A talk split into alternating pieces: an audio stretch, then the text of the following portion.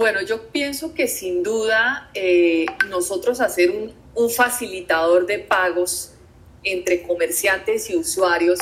porque al final lo que nosotros hacemos es conectar los comerciantes o los oferentes de productos y servicios con los usuarios que son los que necesitan o comprar o pagar un servicio. Entonces, al final facilitamos que esa transacción se dé.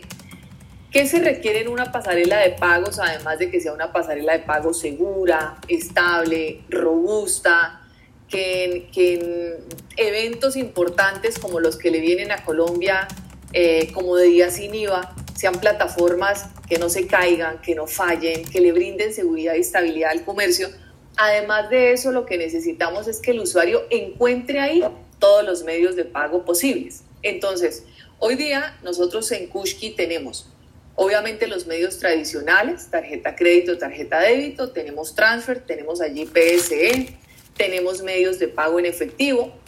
pero en el mundo y en otros países donde operamos ya estamos aceptando monedas digitales como criptoactivos. Entonces creemos que, que este es sin duda eh, un, un, un, siguiente paso para las pasarelas de pago y para Kushki, y es que en la medida en que el gobierno de Colombia y la regulación abra paso a, este, a estos otros mecanismos de pago y a este tipo de moneda digital, nosotros poder participar también, incluir dentro del ecosistema de pagos digitales en Colombia estos nuevos medios de pago. Creo que sin duda tenemos que apostarle hacia eso. Nosotros estamos participando